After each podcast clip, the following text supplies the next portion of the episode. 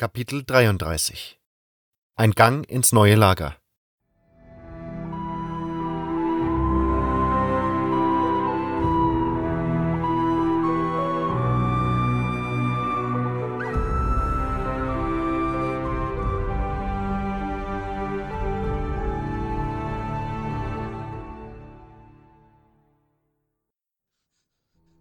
Ich schlug den Weg in Richtung Kavalons Hütte ein. Ich bezweifelte, dass der Jäger mich angreifen würde.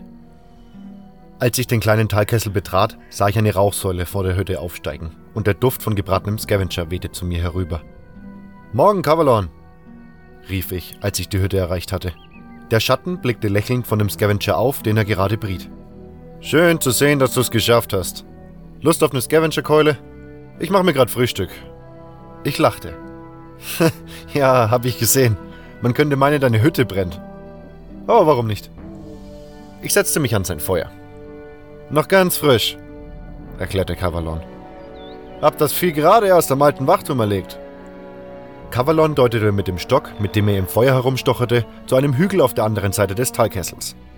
Dort stand ein verfallener Wachturm, aus der Zeit lange vor der Barriere. Neben dem Wachturm begann eine schmale, nach Süden führende Schlucht. Ich hatte sie nie betreten, wusste aber, dass sie zu einer alten Arena der Orks führte, die noch aus den Tagen stammen musste, als diese das ganze Tal beherrscht hatten. Wo willst du eigentlich noch hin? fragte Cavalon schmatzend. Ich schluckte meinen Bissen hinunter und antwortete dann: Ins neue Lager. Du warst wohl zu lange bei den Sektenspinnern, was? Nein, aber ich habe eine Botschaft für die Wassermagier. Dann sag sie mir. Mordrak kommt später vorbei. Ich kann sie ihm mitgeben. Nein, das mache ich lieber selbst. Das Einzige, was du selbst machst, wenn du ins neue Lager kommst, ist Mord.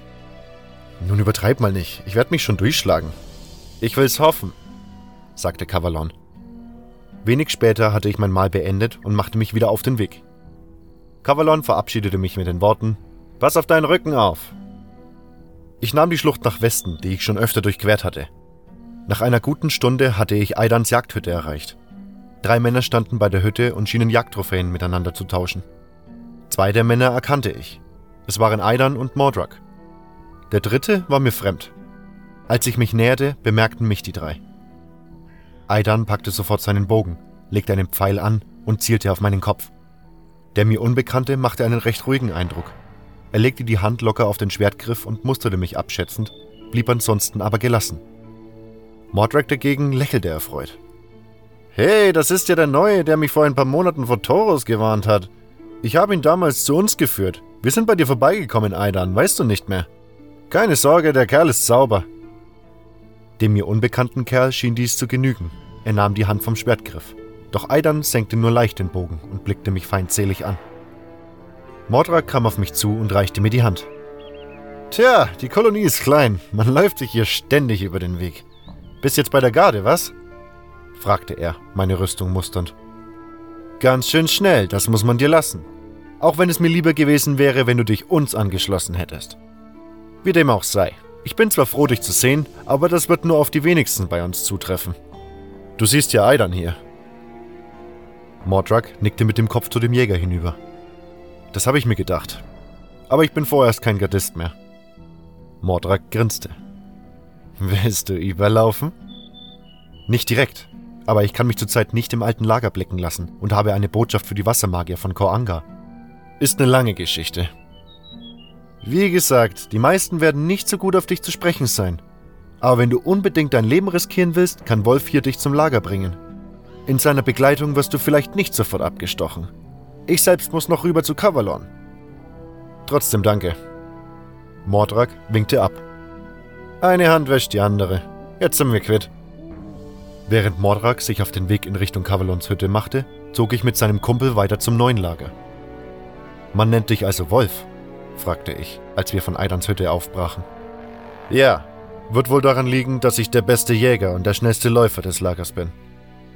Wolf hatte eine tiefe, etwas raue, aber freundliche Stimme. Ich musterte ihn genauer. Er war ungefähr in meinem Alter. Sein tiefbraunes Haar fiel ihm fast bis in die Augen. Du bist kein Bandit, oder? fragte ich, denn mir war aufgefallen, dass ihm das blaue Halstuch, das Markenzeichen der Bande, fehlte. Nein, ich gehöre zu niemanden, aber ich arbeite für alle. Bei der Beschreibung würde ich sagen, du bist entweder ein Söldner oder eine Hure. Wolf lachte. So ähnlich. Ich bin der Rüstungsbauer des Lagers. Ich war schon immer ein Bastler und hier drinnen habe ich entdeckt, dass ich ein Händchen dafür habe, aus wenig brauchbaren Materialien gute Rüstungen zusammenzuschustern.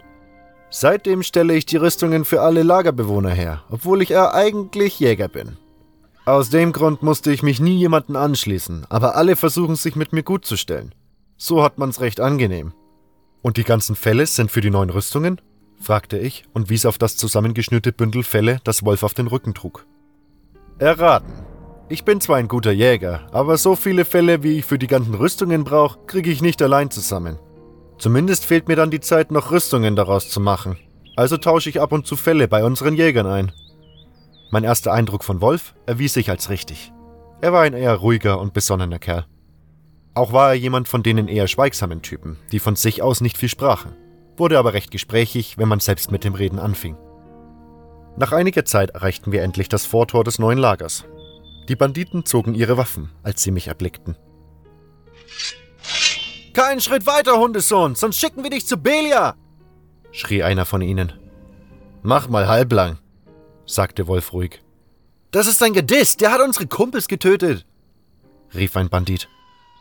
Der ganz bestimmt nicht. Nicht jeder Gardist ist ein Arsch in Uniform, stellte Wolf klar. Der Kerl hat eine Botschaft für die Wassermagier. Wollt ihr ihren Zorn heraufbeschwören? Äh, äh. Die Banditen ließen unsicher die Waffen senken. Lieber nicht. Ich, ich will nicht als Eisblock enden, sagte einer von ihnen. Aber wehe, du machst Ärger, rief mir einer der anderen drohend zu. Wolf schüttelte den Kopf, während wir durch das Tor gingen. Jarvis am Haupttor mag vernünftiger sein, aber erwarte auch dort keinen freundlichen Empfang. Ich nickte. Gemeinsam überquerten wir die Reisfelder, wo die Bauern unter der harten Aufsicht von Lefty und seinen Leuten und der erbarmungslosen Sonne im Schlamm warteten und sich um die Reispflanzen kümmerten. Arme Schweine, dachte ich. Hey Gardist, weg vom Reis! Es war Lefty. Äh, was willst du? Keine Gardisten auf den Feldern, das will. Moment. Du? Ja, ich. Die Bauern sehen durstig aus. Vielleicht solltest du ihnen Wasser bringen. Wenn du nicht mit Wolf hier wärst, würdest du dich wundern, wie schnell du mein Schwert an der Kehle hättest.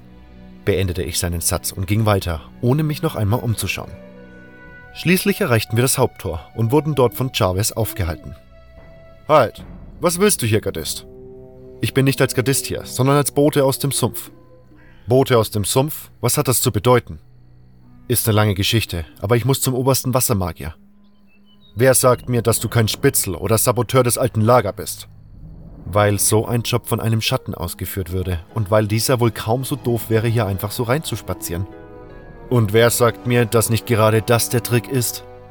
Sag mal, willst du mich verarschen? Nein, und ich mache nur meinen Job. Und ich will, dass dir klar ist, dass wir nicht blöd sind. Wenn Wolf bestätigt, dass du in Ordnung bist, kannst du rein. Das geht schon klar, sagt der Rüstungsbauer. Jarvis nickte. Dann kannst du rein. Du machst einen einigermaßen ordentlichen Eindruck. Und was willst du allein schon anrichten? Aber pass auf, wehe, du missbrauchst unser Vertrauen. Dann kommst du hier nicht mehr lebend raus. Ich stell nichts an. Du kannst dich darauf verlassen. Zu Saturas, das ist der oberste Wassermagier, werden sie dich ohne Parole nicht durchlassen klärte Wolf mich auf, während wir über den Damm gingen. Und wie lautet die Parole? Wolf lachte. ich bin Rüstungsbauer, kein Söldner. Wobei selbst von denen die meisten die Parole nicht kennen dürften. Und wenn, dann werden sie es nicht verraten. Und wie komme ich dann zu Saturas? Nur über einen der anderen Magier. Der einzige, der nicht die meiste Zeit auf der Magierebene verbringt, ist Kronos, der Hüter des Erzes. Und der arroganteste Arsch des neuen Lagers, sagte ich missmutig. Wolf lachte abermals auf. Tja, das ist aber der einzige Weg. Wir hatten den Eingang zur Wohnhöhle erreicht. Wolf hob die Hand zum Abschiedsgruß. Ich muss jetzt arbeiten. Viel Spaß bei Kronos. Vielleicht sieht man sich ja noch. Ja, mach's gut.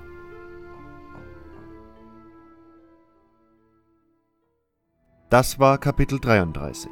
Ein Gang ins neue Lager.